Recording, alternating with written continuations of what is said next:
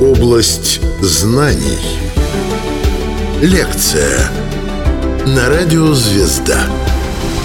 Гонение на старообрядцев. Рассказывает доктор исторических наук Алексей Владимирович Муравьев. Область знаний. Начиная с конца 17 века русская церковь оказалась разделена на две части. Одна часть – это консервативные сторонники старого, как они тогда называли, древнего византийского православия. Вторая часть – это первоначально небольшая группа сторонников реформированного нового православия.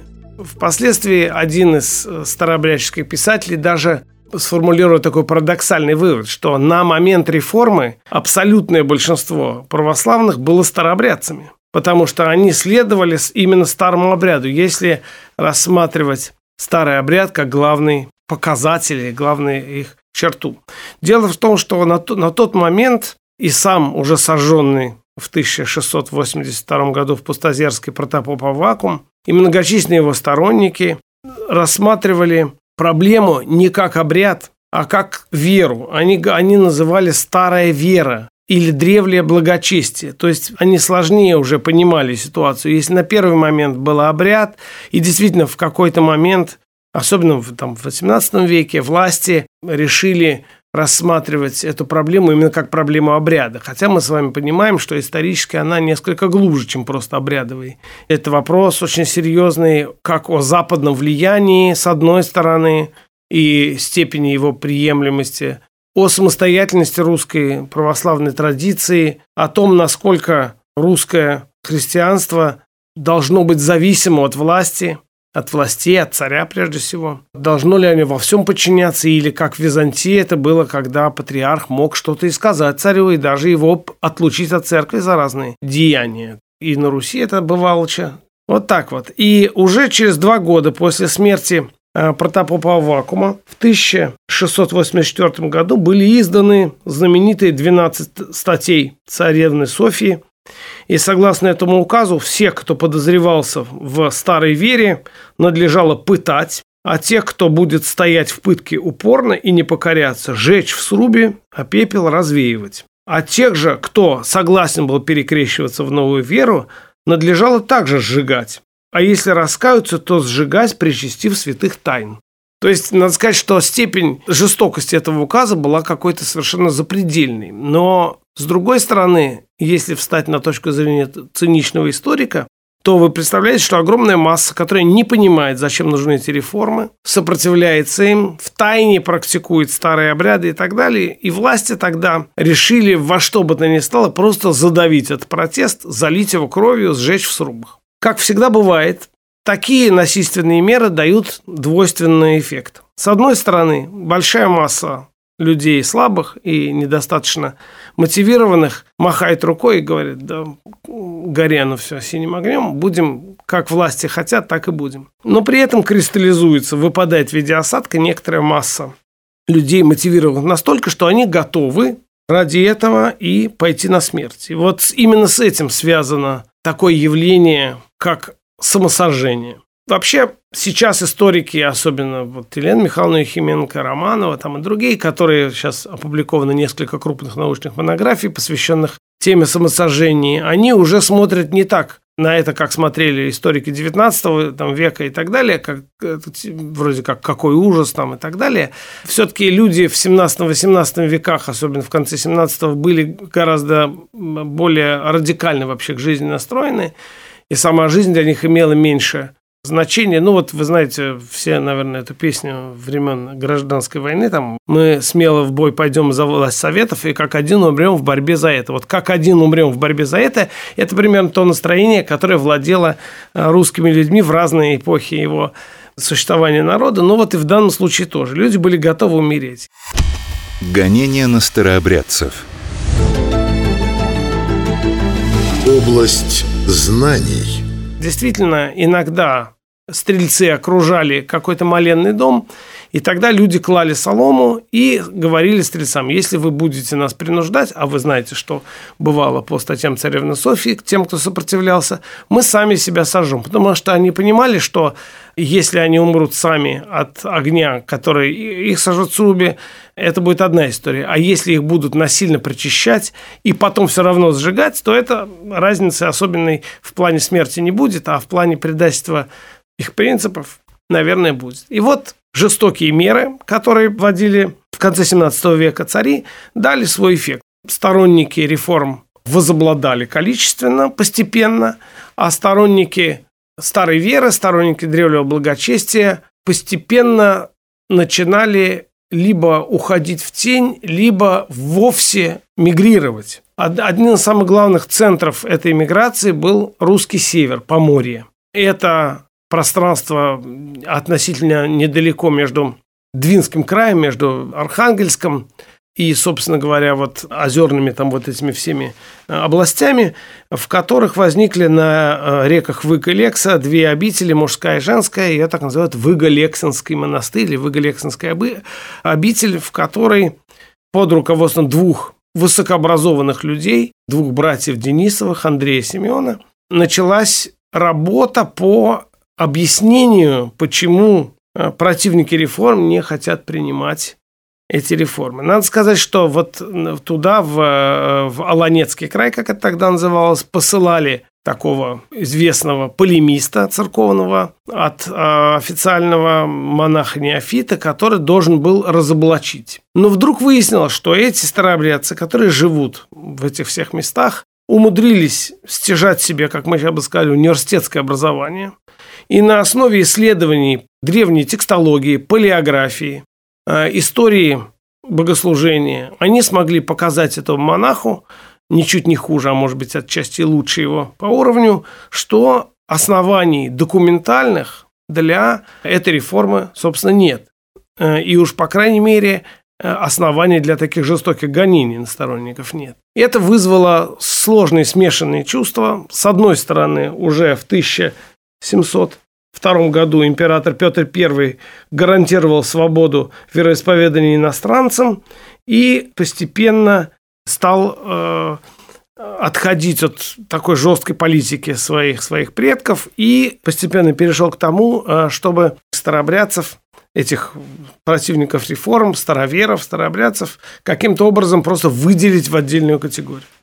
Так вот оно дальше и шло. В течение 18-19 веков на окраинах России э, создались несколько крупных монастырей. Ветка, э, Белоруссии, Гомельская область, эм, Новозыбковская, вот эта область, э, там было много старообрядцев, на Керженце, в Нижегородском крае, и, соответственно, на Иргизе, там, условно говоря, в Самарской, там, вот этих, этих местах, вот, создавались монастыри. И постепенно север, северная традиция все больше склонял в сторону более радикального такого а, понимания ситуации, а южная традиция в сторону более спокойного.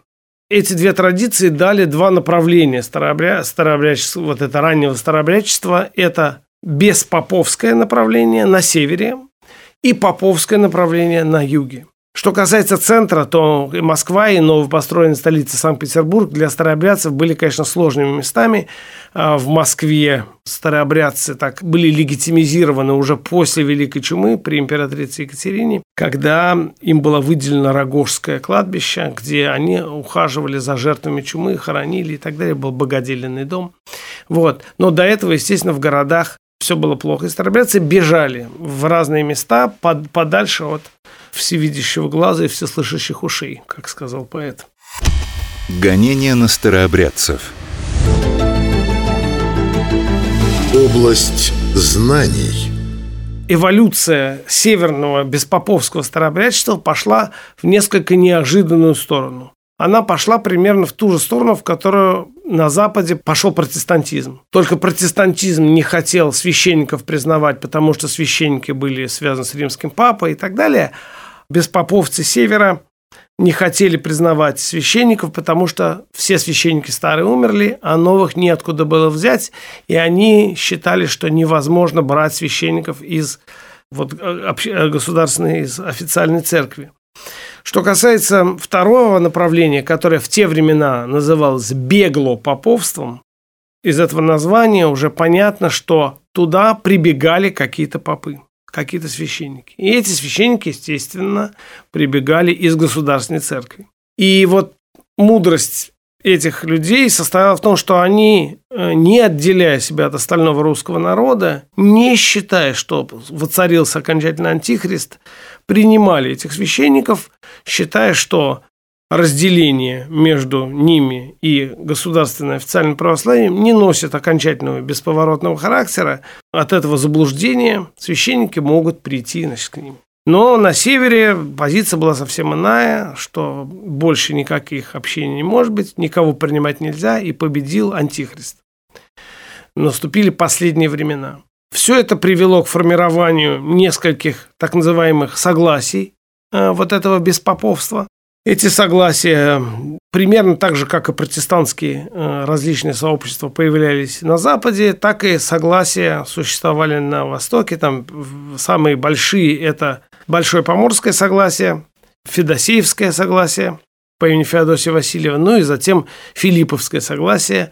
После этого возникло еще несколько таких уже более маргинальных явлений, типа бегуны, вот странники, так сказать, странствующие э, христиане.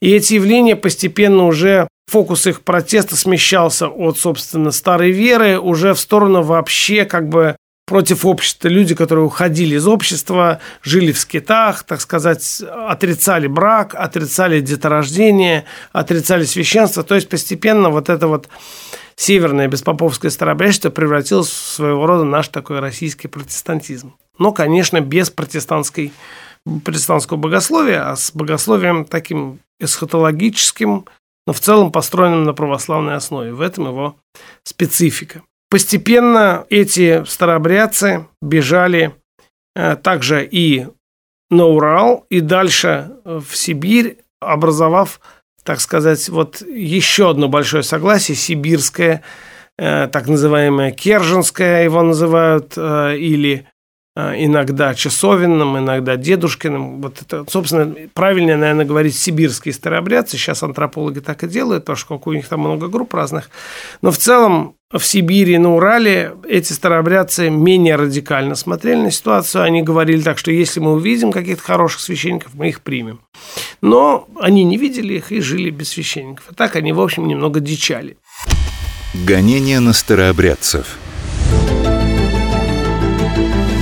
Область знаний.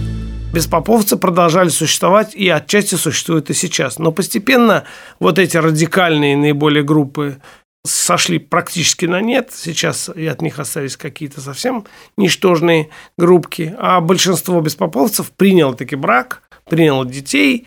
У них возник институт наставников, то есть своеобразно, как пасторы, например, там в протестантских церквах.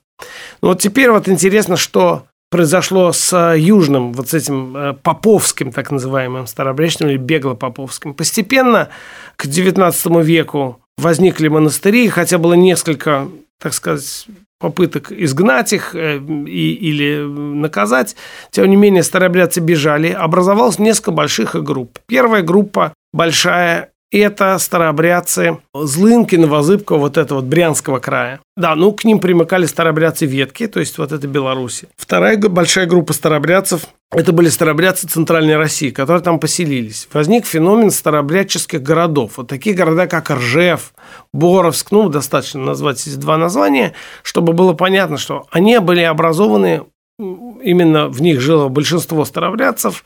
До относительно недавнего времени даже не было никаких других церквей, кроме старообрядческих. Сейчас, конечно, уже построили разные другие, но вот когда-то было так. Ну и, конечно, очень большой частью старообрядцев поповцев большой группой были группы дунайские старообрядцы, которые поселились в Бессарабии, то есть это нынешняя Одесская область, э, ну, когда-то в те времена она э, никакого отношения ни к Одессе, ни к э, Малороссии не имела, а имела отношение Молдавии, Румынии. И, собственно говоря, тогда еще существовала турецкая держава, поэтому вот в этих местах был, тут была турецкая власть, и, в общем, старообрядцы там поселились. Эти были разные старообрядцы, как крестьяне, так и казаки, у казаков, некрасовцев, так называемых. Там был свой четкий устав, там за малейшую провинность казаков секли там, и за всякие наказывали, поэтому они, у них была очень строгая дисциплина. Но крестьяне были попроще. Вот это были рыбаки, тружники, так, как мы сейчас сказали, сельского хозяйства, в том числе и другие, которые поселились на этих землях в дельте Дуная, и отчасти заселили э, юг Малороссии, юг Украины, Винницкая область, э, Каменец-Подольский, например, там, да, и особенно вот область Буковины, где образовался такой монастырь, он назывался Белая Креница. Сейчас это граница Черновицкой области Украины и э, Румынии.